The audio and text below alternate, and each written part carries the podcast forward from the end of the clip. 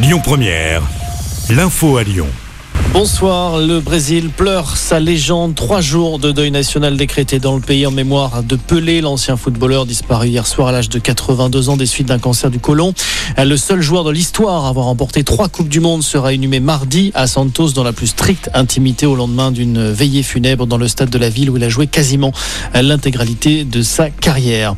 Après le Japon, l'Italie, les États-Unis ou encore l'Espagne, cette fois c'est au tour d'Israël d'imposer des mesures sanitaires contre le coronavirus aux voyageurs en provenance de Chine. Ils devront présenter un test négatif, a déclaré le nouveau ministre israélien de la Santé. Il recommande également d'éviter de voyager vers le pays actuellement touché par une flambée de cas de contamination depuis l'abandon au début du mois de sa politique très contestée du zéro Covid. Dans l'actualité en France, la déception pour les 122 anciens salariés de plusieurs usines d'ArcelorMittal. Le Conseil des prud'hommes vient de rejeter leur demande déposée au titre de préjudice d'anxiété. Exposés pendant plusieurs années à l'amiante, ils avaient réclamé 15 000 euros chacun pour faire reconnaître aux yeux de la justice leur angoisse de tomber malade. Trafic euh, normal des TGV intercités ce week-end en France, seule exception la Nouvelle-Aquitaine où la circulation des trains est perturbée dans la région dès aujourd'hui et jusqu'à lundi. Certains trains seront supprimés à cause d'une grève locale des aiguilleurs. Ce sont les TER qui seront les plus touchés.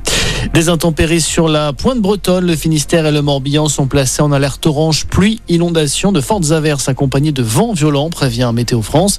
L'épisode devrait durer au moins jusqu'à demain midi. Quant au reste du pays, eh bien du soleil attendu demain pour le dernier jour de l'année. Météo France parle même de la Saint-Sylvestre la plus douce jamais observée à l'échelle du pays depuis le début des relevés il y a plus de 70 ans.